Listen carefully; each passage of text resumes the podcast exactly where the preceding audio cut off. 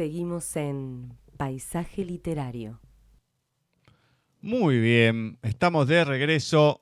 e ingresamos en nuestra sección ya de lecturas, películas, secciones varias, etcétera, etcétera, etcétera.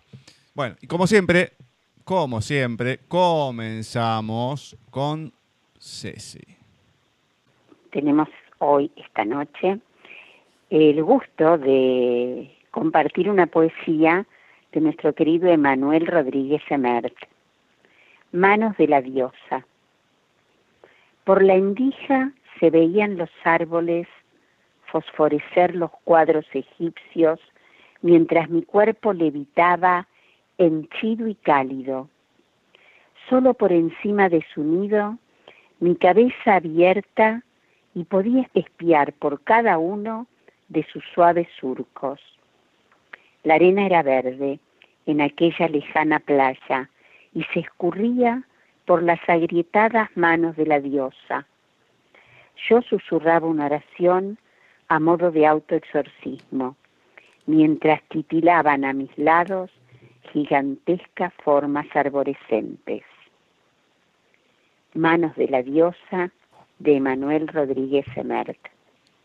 Muy bien, muy bien. Es muy bonito. Muy bonito, muy bonito. Muy bonito. Seguimos Que nos agradeciendo a Manuel. poemas. Claro, le seguimos agradeciendo que nos sigue mandando poesías y todo. La verdad que muchas, muchas gracias. Bueno, vamos a. Bueno, tengo esa de los oyentes. ¿Cómo Ceci? Que tengo solo esa de Ah, los oyentes. Después tenemos más cosas, más cosas. Bueno, hoy no, Sí, no, lo tengo, sí. no tenemos al señor García con Pinocho, ni nada por el estilo, así que no me toca otra que leer. Venía zafando lo- los últimos programas, decía la película y nada más, pero bueno, hoy no, no me queda otra. Para comenzar este bloque, por lo menos de mi parte, le voy a leer de Eugenio de Andrade, Elogio de la Nieve. Aprovechando también que en esta semana en el Mar del Plata, los pagos de nuestra querida Silvina Bukovic, en los cuales voy a estar visitando dentro de poquito, estuvo nevando. Nevando. Una aguanieve, pero bueno, se ve que está haciendo bastante frío por todos lados. Por lo menos por acá. Acá seguro. Bueno, elogio de la nieve. Las primeras palabras traen al espacio de la página la nieve y el mirlo. El mirlo azul. Cantan las ramas de la nieve. Tal vez lo haya oído cantar en sueños o en cualquier poema, pero juraría que fue en el castaño del huerto. No tiene ningún sentido, pero a veces el absurdo nos entra por la puerta. El mirlo cantaba en la nieve. Era verano. Elogio de la nieve. Eugenio de Andrade. Me encanta cómo terminó. Esto es para, para el señor Omar. Me parece, ¿no? No, no, no sí, es que muy bonito. Muy lindo, muy lindo. Esa, esa comparación me encanta.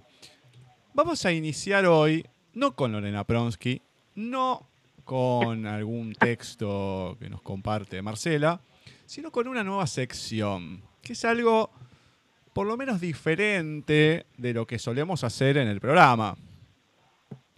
Eh, ya hace un, par de, de semanas tuvimos un entrevistado, Juan Carlos Esquivel, de México, que escribía literatura, como la definía él, más tirando a, a porno, pornográfica. Erótica, pasada, erótica, y bueno, y ahí comentábamos que íbamos a empezar con una sección de literatura lésbica eh, que iba a estar a cargo de una amiga, Laura Rodríguez. Así que esta va a ser la primera entrega, esperemos que tenga constancia en ella, miércoles tras miércoles. Y bueno, a ver qué nos comparte hoy. Buenas tardes, noches a toda la audiencia de Paisaje Literario. Mi nombre es Laura Rodríguez y a partir de este miércoles voy a hacer una columna sobre literatura lésbica. El día de la fecha les voy a hablar de un libro publicado por Les Editorial de las autoras Ana Pollux y Miss Hinsey. libro se llama Cosas del Destino y consta de dos partes de vida a su extensión, ya que cuenta con más de 1100 páginas. La primera parte se llama Cosas del Destino, el diario de Claire Lewis, Claire Lewis, para los que lo quieran buscar, y Cosas del Destino 2, El efecto mariposa. Este libro cuenta la historia de Ashley de 15 años que se va a un campamento de verano con sus dos mejores amigas, Ronda y Olivia, y debajo de la almohada de la litera donde ella iba a dormir se encuentra con un diario, el diario de una tal Claire Lewis. Empieza a leerlo, se obsesiona con la lectura del diario y llegada a la mitad más o menos encuentra una foto de esta chica. 12 años después, ella ya está establecida en Cleveland, tiene su trabajo, vive cerca de sus amigas, tiene una novia desde hace seis meses y el diario como que quedó como tema olvidado, tema del pasado. Se cruza en varias oportunidades con una nueva vecina mientras ambas paseaban a sus perros y un día charlando en un parque cerca de su casa decide preguntarle el nombre. Cuando esta chica le dice quién es, Ashley queda choqueada, no puede creer la casualidad, causalidad de la vida y automáticamente se lo cuenta a sus amigas, las cuales tampoco creen que pueda llegar a ser posible semejante casualidad.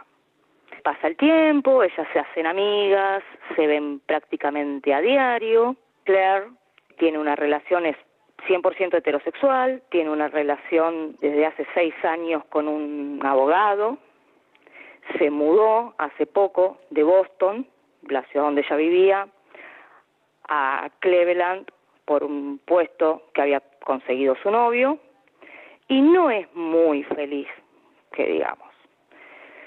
Gracias a, Ashley, a Ronda y a Olivia, logra establecerse, tener su grupo de amigas, eh, salir un poco, no estar tan encerrada, ella y su perro, en su casa, y todos, excepto ellas dos, empiezan a notar, o sea, su grupo de amigas, empiezan a notar las miraditas que hay entre nuestras dos protagonistas. Ahora, ¿qué pesará más? Seis años de relación con el yerno perfecto, ya que el padre de Claire también es abogado, o unos meses de conocer a una chica, siendo eh, Claire totalmente heterosexual. ¿Y qué le pesará más a Ashley también? Seis meses de relación con una novia casi perfecta o poder llegar a conocer un poquitito más a Claire y capaz llegar a algo más que una amistad. Bueno, el libro se llama Cosas del Destino. La primera parte es el diario de Claire Lewis. Para los que lo quieran buscar es Claire Lewis. Y la segunda parte, El efecto mariposa. Los puede conseguir en Les Editorial, la página de la editorial, que es www.leseditorial.com o en Amazon, www.amazon.com. El miércoles que viene volveremos con otra entrega de literatura lésbica. Agradezco a Les Editorial por permitirme promocionar sus libros, a Miss Hinsey y Ana Pollux a Gustavo por darme este espacio en Paisaje Literario, a la gente de Paisaje y será hasta el próximo miércoles, si Dios quiere. Muchísimas gracias por escuchar.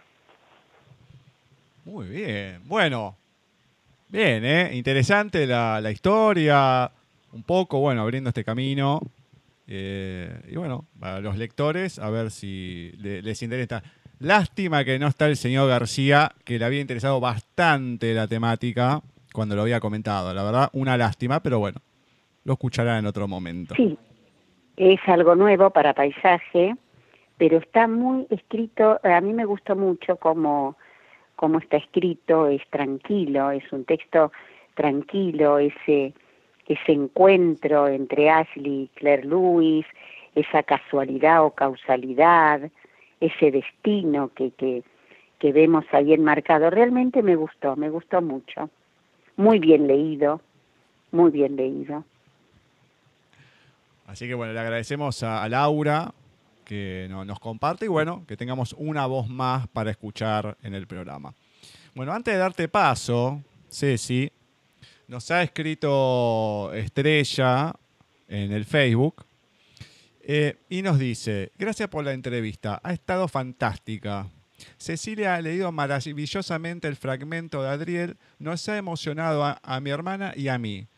Felicítela de nuestra parte. Nuevamente gracias a los tres. Después, em, cuando puedas, bueno, nos envías el enlace, pa, pa, pa. De mi parte, los felicito. Así que le, le agradecemos nuevamente a ambas hermanas. Y, eh, y bueno, ya saben, es un placer y, y esperamos nuevas publicaciones para, para que estén acá en el, en el programa, lógicamente. Así que Seguro. todos los elogios para vos, Ceci, en esta parte. no, para los tres, para los tres. No, bueno, pero la parte de la lectura es toda tuya, así que bueno, hay que darle a leer quien sabe leer, e- es así. Y yo de, de colado estoy nomás. No, bueno, está bien, no importa. Es, es un peso difícil sentarse ahí en el lugar del señor García, porque ahora va a tener que leer y cambiar las voces también. ¿Eh? Así ah, que claro. ahora le vamos a dar el Pinocho del día. Dale el Pinocchio. ¿Qué Las desventuras de Pinocchio. Claro, las desventuras de El Pinocchio de le las vamos a dar. aventuras. Usted no, es- no- Las usted no es- usted no está, ¿no? No tiene ya pasaporte, no tiene ciudadanía tana. Sí. Y bueno, tiene que leer a Pinocchio. Así que, de Colodi. Así que vamos a ver cómo se desempeña después. Bueno, todo tuyo, Ceci. Bueno, vamos a ver ahora cómo leo esto. Resulta que un 12 de agosto de 1906 nacía Arthur García Núñez, más conocido como Wimpy. Nació en Salto y falleció en Buenos Aires un 9 de septiembre de 1956. Vivió solo 50 años. Periodista, humorista y narrador uruguayo. Trabajó en los diarios El Plata, El Imparcial y en la revista humorística Pelo Duro. La masiva difusión se la dio la radio, donde hacía sus incisivos textos. Doy fe porque mi abuela me contaba que lo escuchaba. Comenzó en la radio en 1936, cuando adoptó el seudónimo de Wimpy. Realizó libretos radiales para actores y fue el descubridor de Juan Carlos Mareco, Pinocho, quien siempre lo reconoció agradecido como su mentor artístico. Tiene eh, cuentos de Claudio Machín, El gusano loco, diez charlas de Wimpy en Radio Carve, bueno, varios, varios escritos. Eh, ¿Qué lo caracteriza? Escribir como habla o como hablaba el hombre de campo. Eh, relatos cortos y con un final que hay que estar eh, prestando atención al, al relato para ver en esos últimos dos renglones cómo lo termina. Yo elegí de los varios cuentos El Pucheto. Estaban reunidos Alipio Somoza, Juan Inés Vergallo, Doroteo Bastidas, Claro Trujillo, Cristodómico Lozada y Santos Argüello. Y de repente Alipio comenzó a contar de un perro que tenía. Le puse nombre el Pucheto. Es una tremendidad de voluntario para el trabajo. Ocasiones tengo miedo de que le dé una quebradura o un tice todo lo que hace, alma y Dios. Corre a las comadrejas el gallinero. Espanta a los chanchos cuando agarran pa'l galpón del maíz. Acarrea agua agita, que enllena el barril bien enllenado. Agarre sopetón a los zorrillos y los desnuca antes que hiedan. Junta huevo. Claro, Trujillo desenvainó la bombilla de la jeta para preguntar asombrado. ¿Huevo junta? Orgulloso del pucheto, reafirmó Alipio. Huevo, sí señor, y los trae todito para las casas, sin romperlos ni tentarse. Amá me prende el malacar al surqui, lava la ropa, ordeña, cuando hay un animal agusanao, él, no sé con qué teje maneje, le hace caer la gusanera. Me se cae un botón en la bombacha y ahí está él, con hilo y aguja para cosérmelo. De donde haya una yerra, me lo piden para hacerlo hacer el asado. Junta los choclos. ¿Usted habían oído un perro que juntara choclo? Bueno, el pucheto junta. Todos movían las cabezas admirados y Alipio siguió. Se va mate. Cuando anochece va, sin que se lo mande y prende el farol. Una preciosura ese perro, mire. Duerme en la pieza al lado de la mía y si de noche oye que me muevo, viene enseguidita a ver si preciso algo. Y entonces Cristodómico Lozada, que medio le tenía inquina a Lipio, se le acercó al oído a Juan Inés Vergallo y despacito le dijo, hasta ahora todo iba bien, pero yo sabía que nunca iba a acabar sin decir un embuste. Tiene una sola pieza en la casa y él, todo para hacerse ver, sale con que el pucheto duerme en la de al lado. El pucheto de Wimpy. Muy bueno. Muy, muy bueno. Muy bueno, sí, sí, sí. La A- verdad que sí. acá Marce nos dice, eh, se ríe, dice que está muy, muy bueno como lo estás leyendo. Dice, ella que es tan correcta. Obviamente nadie te imagina. Yo te digo, yo, es muy complicado leerlo. Encima que le das entonación, no es solamente como las palabras, como las cortas y todo, sino la entonación que le das. No, está, estuvo perfectamente leído. Además, Me encantó. digo, gracias. Lo, lo lea, lo escribe así. Sí, sí, sí, sí. Ustedes, con J. No, no, no. Es un genio este Wimpy. Tiene muchísimos cuentos. No, Yo me es- acuerdo que mi abuela lo oía por Radio El Mundo. Hay una, hay una página que hay algunos audios de él, pues muy pocos sobre él. Em, de- Claro. De, cuentos, también si uno va a una librería, qué sé yo, puede llegar a conseguirlo. Pero lo que es en, en internet y demás, no hay casi nada de él para, No, no. para leer así libremente, ningún cuento, nada. Eh. Creo que debemos, debemos ser las únicas, de las pocas páginas que tienen. eh, nosotros creo que publicamos eh, cuatro, tres o cuatro cuentos de él. Pero mm, debe haber muy pocas páginas que, han publicado cuentos. Ya hace varios años que lo tengo y no encontraba nada para publicar. La verdad, eh, es más, una de las cosas que estuve leyendo, la anécdota del nombre Wimpy, bueno, que todos tenían seudónimos, qué sé yo, bueno, te tenía que poner un seudónimo. Y mm, pues, te veía todo de los superhéroes, Superman, Batman y demás.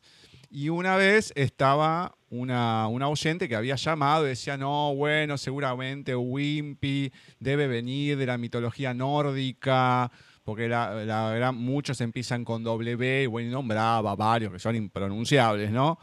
Dice, no, Wimpy, el, em, el amigo de Popeye, el que come las hamburguesas. Dice que la mina se quedó y cortó. cortó el Muy teléfono buena. directamente. Una simpleza, Sí. no, Wimpy, el que come las, el amigo de Popeye, No, que no. come las hamburguesas. ¡Pac! Así de simple era Wimpy. Claro, una, cosa, pero genial, genial. La verdad que mm, nosotros lo publicamos, no me acuerdo si el lunes, pero eh, búsquenlo. Sí, porque fue el 12. Claro, búsquenlo ahí en, en paisaje, en, tanto en la fanpage como en Gustavo Literario, en el perfil, porque hay pocos, pero son muy buenos. Hay una de un chancho, ahora no me Muy acuerdo. bueno. sí. Eh, muy bueno. Yo te- digo, trata de traer alguno, o aunque sea el año que viene, como el señor García que empieza con sus cosas, podríamos leer uno, un Wimpy Podríamos por leer. día. Sí, sí, sí, sí. La verdad. Y Sí. llevarlo al taller literario, por favor, le pido también. Sí, lo voy a llevar y voy a llevar los otros. Muy- me- Algunos otros, sí, sí, me, sí. me encanta. Bueno, em, yo no. Antes de ir con la lectura, vamos a ir con el audio de. Porque si no, después se me van a pasar. No vamos a pasarlo en la Pronsky ahora, vamos a invertir. Vamos a hacer el audio de Marce a ver qué nos comparte hoy. Miraba por la ventana y volaba mi imaginación. Yo era la primera mujer astronauta en un viaje a Marte. Y mientras tanto en el pizarrón la maestra explicaba el teorema de Pitágoras. Pero mi mente volaba lejos, detrás de alguna bandada de gorriones, por un cielo plagado de dragones, por sobre una verde sabana donde pastaban los unicornios. Y las hadas con su magia creaban las más maravillosas flores. En las tardes en casa hacía mi tarea de lengua buscando sujeto y predicado. Adjetivos y verbos me llevaban lejos hacia un mundo de letras multicolores. ¡Ay! ¡Qué bellos recuerdos!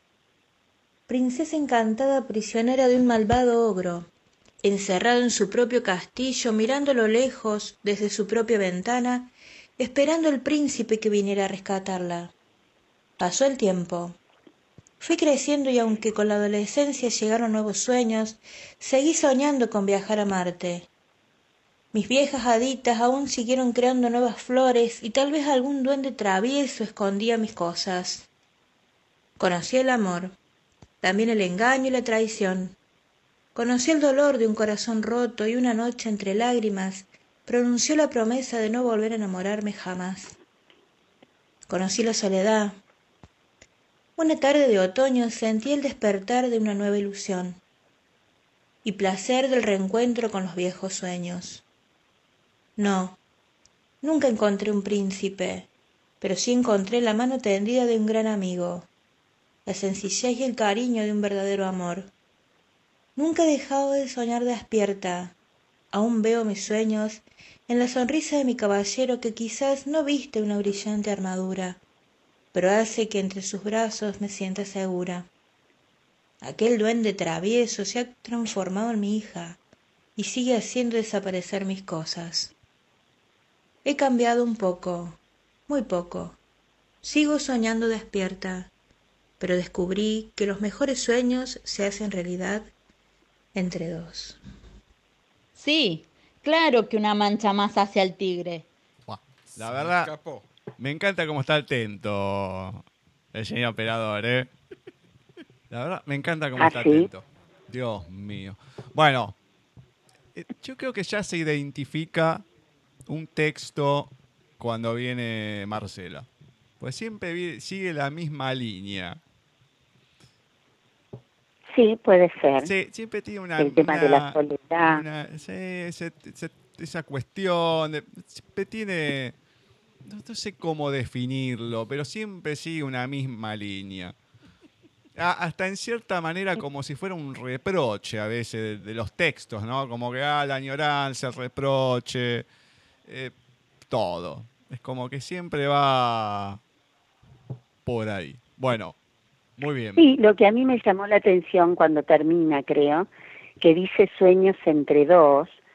A mí me parece bastante complicado soñar entre dos. Y- Eh, yo creo que los sueños son tan personales que sueños entre dos eh, me resulta casi te diría un oxímoron. Eh, el sueño es de uno, ¿no? Eh, los proyectos pueden ser entre dos. Es demasiado romántico el sueño entre dos, pero es típico de Marcela. Eh, eh, sí, por eso digo. Por eso digo. Bueno, vamos ahora con un micro relato. Ah, el otro era El Chancho Cobarde de Wimpy. Ese lo publiqué seguro, porque el título me encantó. Así que El Chancho Cobarde.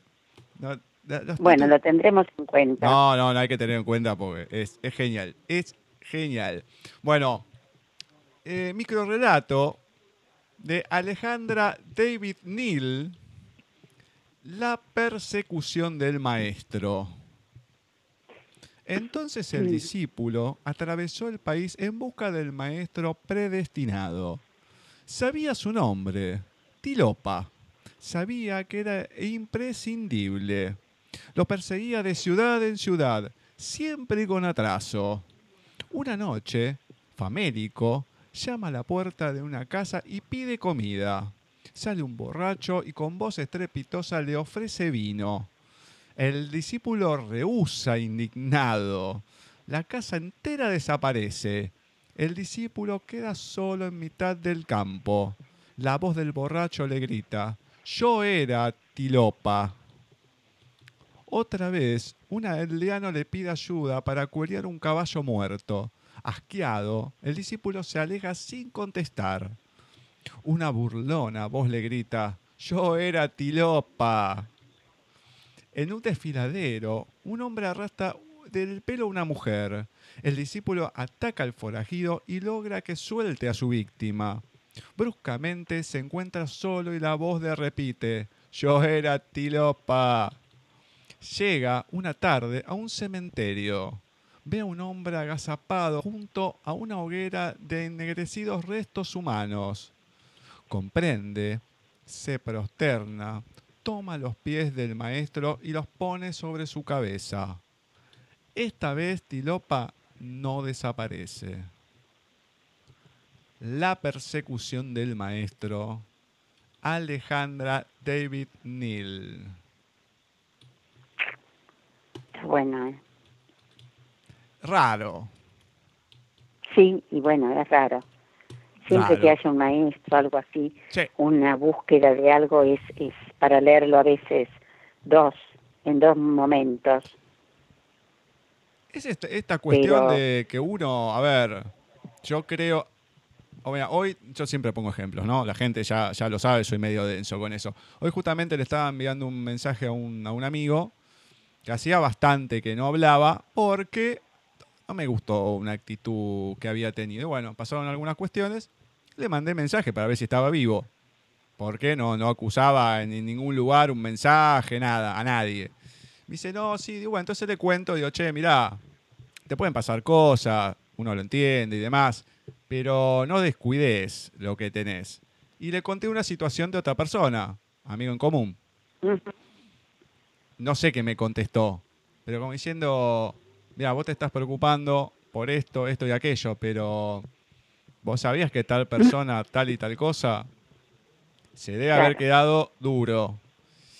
Bueno, pero Bueno, bienvenido sea. es así, cuando uno se preocupa más por los que no están, de, sea de una manera que ya hayan pasado a otro plano o no, o lo que no tiene antes de los que tiene y de los que están, bueno, eh, pasan estas cosas, que uno está buscando una quimera en un lugar donde no, no la hay y cuando la encuentra eh, no le presta atención y, y desaparece. Entonces, Es hay que prestar atención a esas cosas. Es cierto, muy, muy cierto lo que acabas de decir, ¿ves? No, yo soy Tilopa. Bueno, todo es tuyo, Jessy. Bueno. Vamos a leer un cuento de Roberto Arlt. ¿Quién fue Roberto Arlt? Un argentino, un escritor argentino, nacido en abril del 900 y falleció en el 1942. Vivió 42 años solamente. Novelista, cuentista, dramaturgo, periodista e inventor. Otro día les voy a contar qué inventó. En sus relatos se describe con naturalismo y humor las bajezas y grandezas de personajes inmersos en ambientes indolentes. La Argentina de los recién llegados, que intentan insertarse en un medio regido por la desigualdad y la opresión. Eh, escribió cuentos que han entrado a la historia de la literatura como El jorobadito, Luna roja y Noche terrible.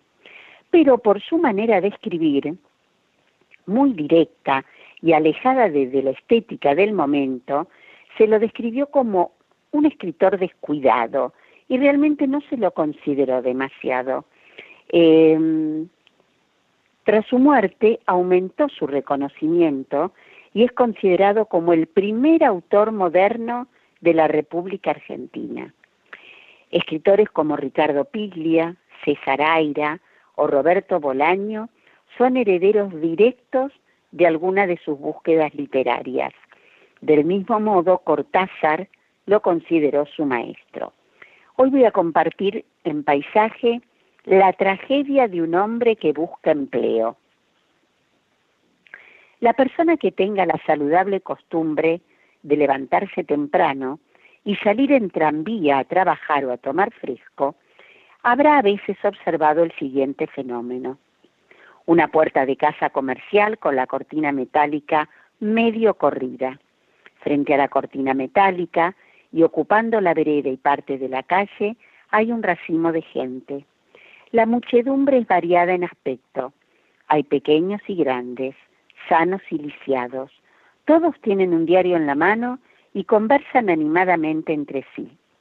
Lo primero que se le ocurre al viajante inexperto es de que allí ha ocurrido un crimen trascendental y siente tentaciones de ir a engrosar el número de aparentes curiosos que hacen colas frente a la cortina metálica. Más o poco de reflexionarlo, se da cuenta de que el grupo está constituido por gente que busca empleo y que ha acudido al llamado de un aviso. Y si es observador y se detiene en la esquina, podrá apreciar este conmovedor espectáculo. Del interior de la casa semiblindada salen cada diez minutos individuos que tienen el aspecto de haber sufrido una decepción, pues irónicamente miran a todos los que le rodean y contestando rabiosa y sintéticamente a las preguntas que les hacen, se alejan rumiando desconsuelo.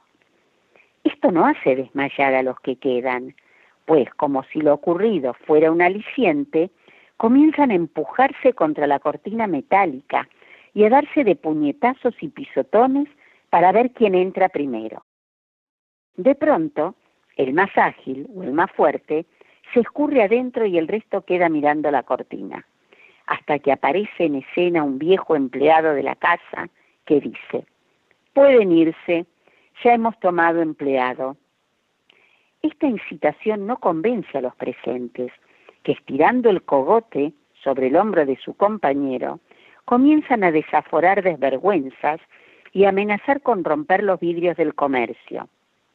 Entonces, para enfriar los ánimos, por lo general, un robusto portero sale con un cubo de agua o armado de una escoba y empieza a dispersar a los amotinados. Esto no es exageración.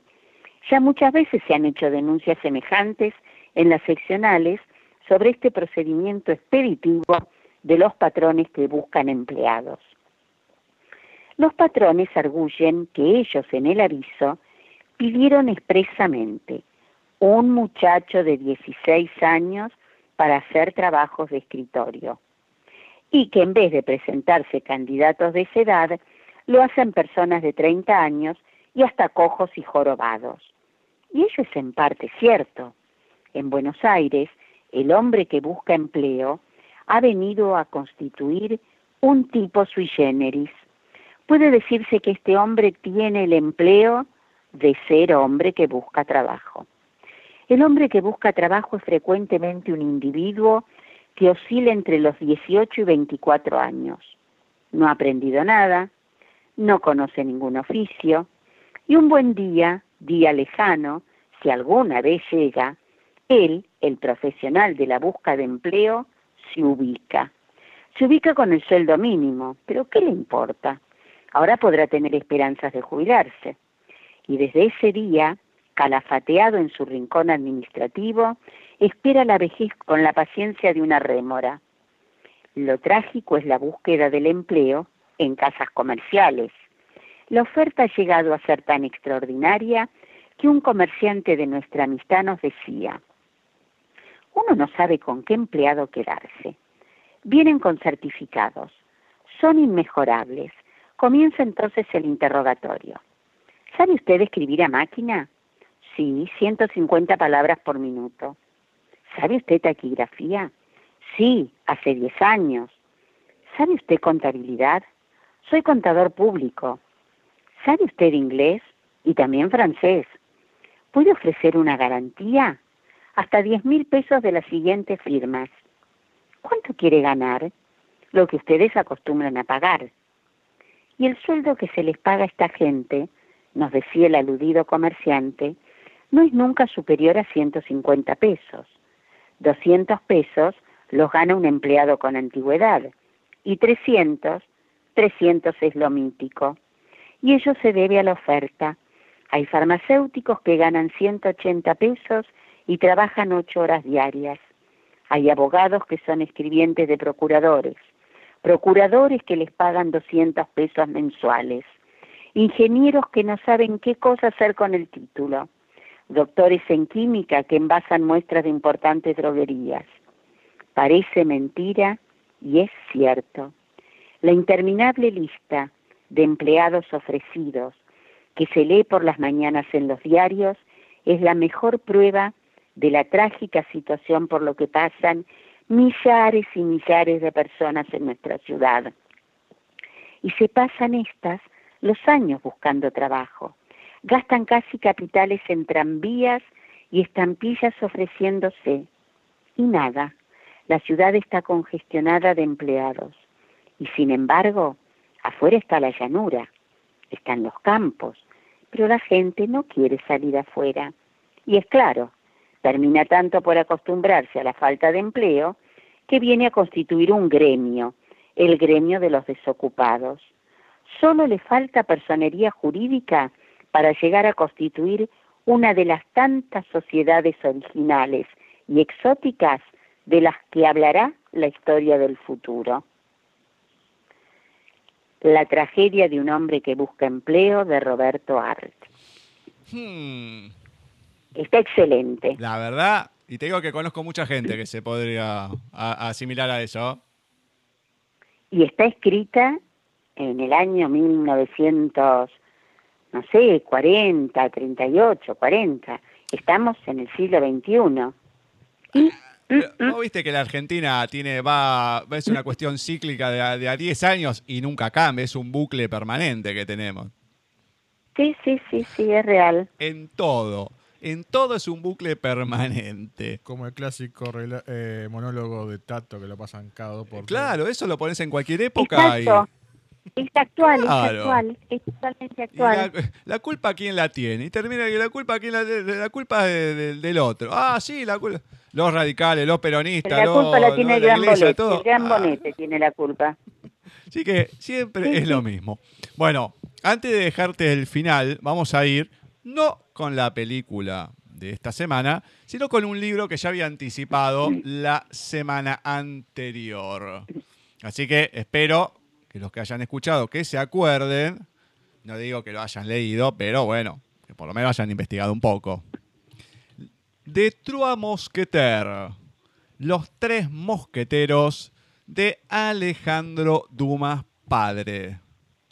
Esta novela está ambientada en el siglo XVII, publicada inicialmente en folletines en el periódico Le Siècle. Creo que si es así, si no, disculpen el francés que no es completo. Lo estudié, pero bueno, hasta ahí. En 1625 empieza esta novela y narra las aventuras de un joven gascón de 18 años conocido como D'Artagnan. Este muchacho, en una familia venida a menos, su padre le da una carta de recomendación al capitán de los mosqueteros y él emprende el viaje hacia París precisamente con este fin, hacerse mosqueteros. El gascón, el oriundo de Gascuña, es lo más parecido, creo yo, que puede haber entre la mezcla perfecta entre un porteño y, eh, ¿qué sería? Un, un vasco, así, bien. O un gallego bien cabeza dura, bien orgulloso, mezcla con leonino también, tenemos una mezcla impresionante ahí, que bueno, no le gusta absolutamente nada. Bueno, eh, los mosqueteros obviamente son de la compañía de Mosqueteros del Rey, ¿no? Los verdaderos mosqueteros que aparecen en esta novela, al principio como enemigos, cada uno por separado, eh, son Ar- Athos, Portos y Aramis. Ellos tres son unos amigos, son amigos inseparables y con el lema todos para uno para todos y todos para uno. Eh, él llega con 18 años y ve a estos hombres por, por separados que entran en el despacho del capitán y tienen una reprimenda bastante severa. Bueno, él se quiere hacer amigos de cada uno de ellos. El mayor, Athos, tiene unos 35 años. Eh, después está Portos, de un poquito más, tendrá 25 años. Aramis tendrá 20, 21 años. Em, cada uno, uno es un, hombre, Athos, que se lo ve más galante, más formal, que parece de la aristocracia, es el- como el capitán de todos. Portos es un tipo muy exagerado, él las tiene todos, se la da de aire, de grandeza. Y Aramis es un, un- religioso que ha salido, todavía no, no ha entrado directamente para, para consagrarse a Dios, ha cambiado la sotana por el traje de mosqueteros y siempre dice que bueno, que es momentáneo, que es momentáneo. Cada uno tiene a, cada uno a su correspondiente lacayo. Y bueno, así empiezan estas historias, ¿no? Se quiere hacer amigo y por una, por una cuestión o la otra termina ofendiéndolos y se termina batiendo en duelo. Con uno a las 12, con el otro a las 13 y con el otro a las 14, en cada lugar distinto. Cuando se van a batir a duelo, con, con el primero, con Athos, ve llegar a Portos y Aramis y se sorprenden. Entonces, claro, entonces D'Artagnan le- les habla como diciendo, bueno, eh, no, no sé si voy a poder, les pido perdón, porque ahí es todo muy formal en esa época, el honor y más para, para un gascón. Entonces dice, no, no sé si voy a poder cumplir con todo, porque si me mata el primero no voy a poder llegar al segundo, y me mata el segundo no llego al tercero. Ahí aparecen, eh, un, en esta época, lo que se caracteriza a Dumas es ser novelas históricas ficcionadas. Bueno, estamos en la época de Luis XIII, de Ana de Francia, que ellos van a tratar de salvar el honor precisamente de la, de la reina, y un cardenal que ha sido temido a lo largo de toda la historia de Francia, que ha sido el cardenal Richelieu. Eh, temido y odiado por muchos. Bueno, aparecen los, cardenalistas, los seguidores del cardenal Richelieu, y como está prohibido batirse, y los ven a, a Athos y a D'Artagnan que están, en, están por hacerlo, bueno, se unen los tres amigos, los tres mosqueteros junto a D'Artagnan, y empiezan a pelear contra los seguidores de Richelieu. Uno muere en manos de Athos, Aramis pelea con dos, así como un poco más mirándose la las uñas, como que no, no está peleando contra nadie, y Portos, que Portos es un personaje enorme, es el más alto de todos, el más grandote, también.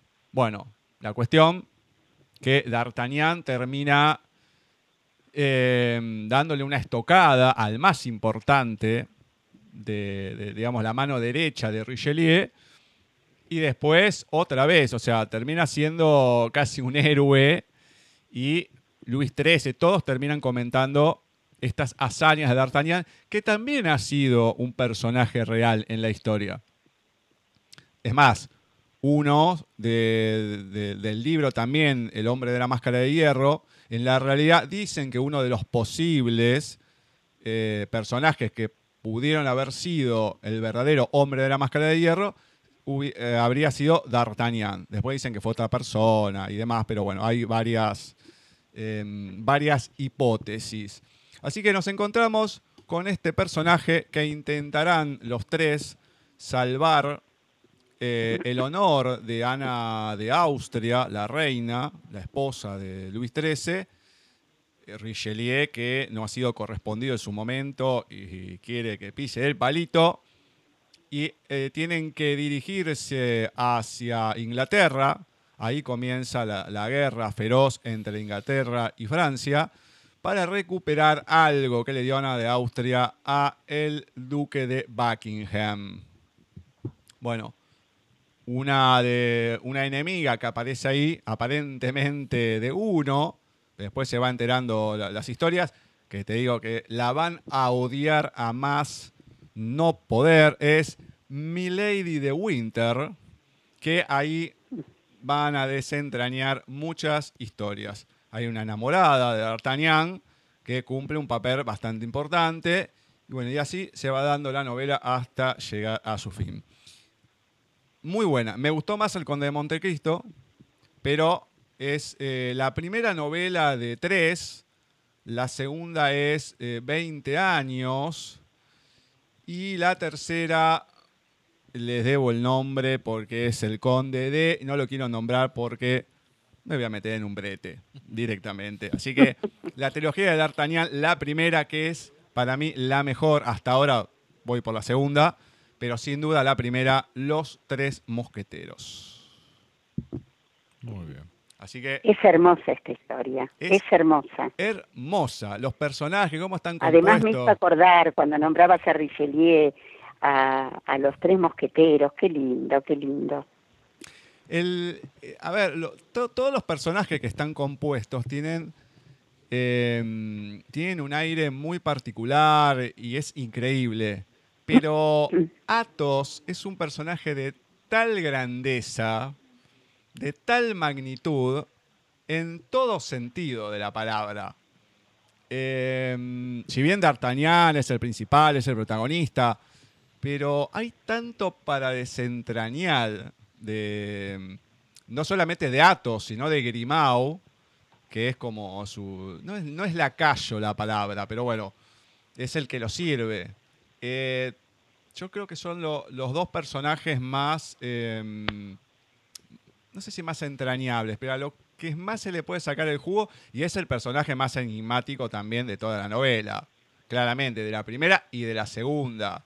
Cómo lo describen, cómo es. No, no, es increíble. Así que léanlo, porque está muy, muy bueno. Es más corto que El Conde de Montecristo. Así que léanlo porque no, no, no, no, no se van a defraudar con esta, no, no, no van a quedar decir, ay, ¿para qué leí esto? No, no, es muy, muy bueno. No, no, no.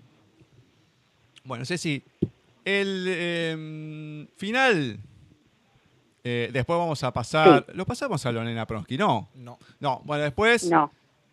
que vos leas lo último, vamos a dejar para el final el audio de Lorena Pronsky y después no, nos despedimos directamente.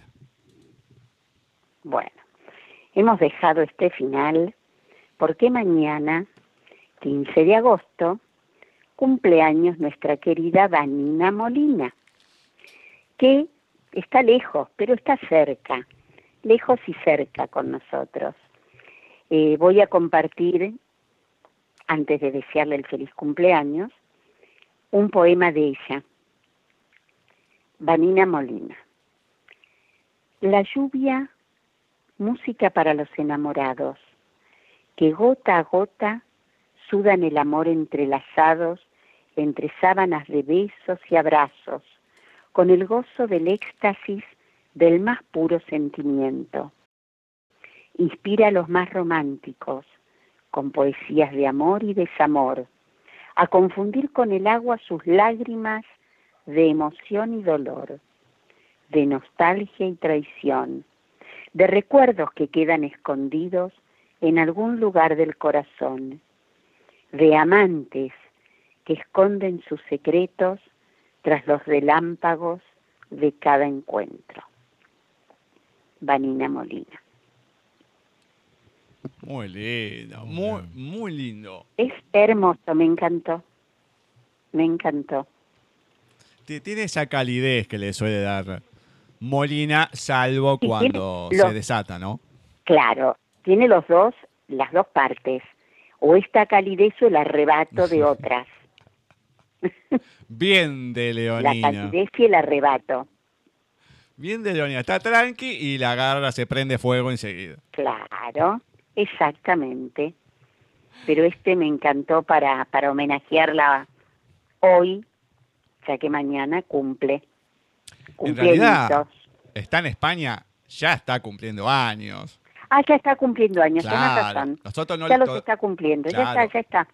Es verdad, es Eh, verdad. nosotros no le vamos a desear nada porque acá todavía no, no pasó a 15, pero ella ya está de festejo, así que bueno. Ella ya, ya está, ella ya está de Eh, festejo, es verdad.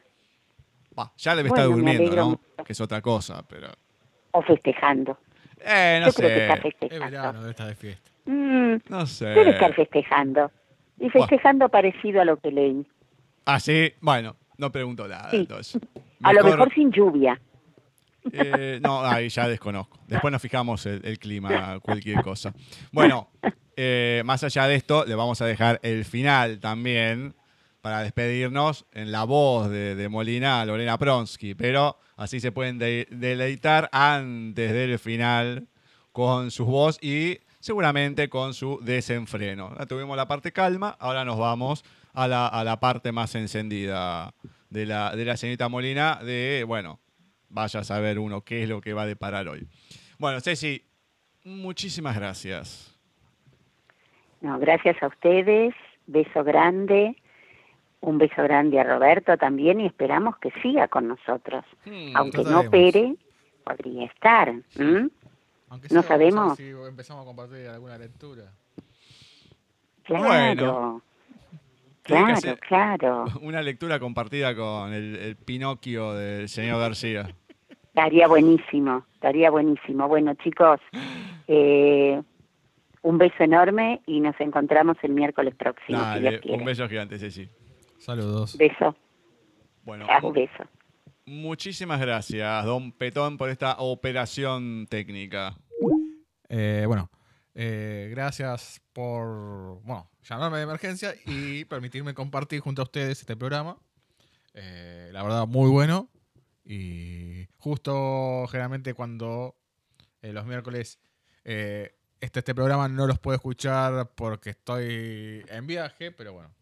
eh, trataremos de escuchar ya que tenemos las entrevistas, todas las entrevistas que tenemos ahí bien, en sí, la sí, página sí. de eh, Paisaje. Exactamente. Bueno, muchísimas gracias eh, a todos ustedes, a, a Estrella, a la hermana ahí, que nos estuvieron dando un poquito de su tiempo, a Laura con la nueva sección de literatura lésbica, a Marce, obviamente a la señorita Molina. Le deseamos que tenga una, fe- una mm, feliz vuelta al sol, como dice ella, antes que se cumplan los años para no decir la palabra clave y no quemar. Si bien ya es allá, acá vamos a esperar a las 12 mínimamente. Así que los dejamos con el audio de Lorena Pronsky del día en la voz de la señorita Molina. Después nos retiramos hasta el próximo miércoles en otro programa de Paisaje Literario. Sí, claro que una mancha más hace al tigre. Lo hace y lo agota. Y ya no porta la primera como las que vienen. Y no resiste con las mismas fuerzas ni silencio. Ya no calla como hacía al comienzo de los tiempos donde aún estaba tierno y manso. Ya le duele la piel de tanto que se la tocan. Y cuando la ve venir, trata de esconderse, de evitarla, de huir.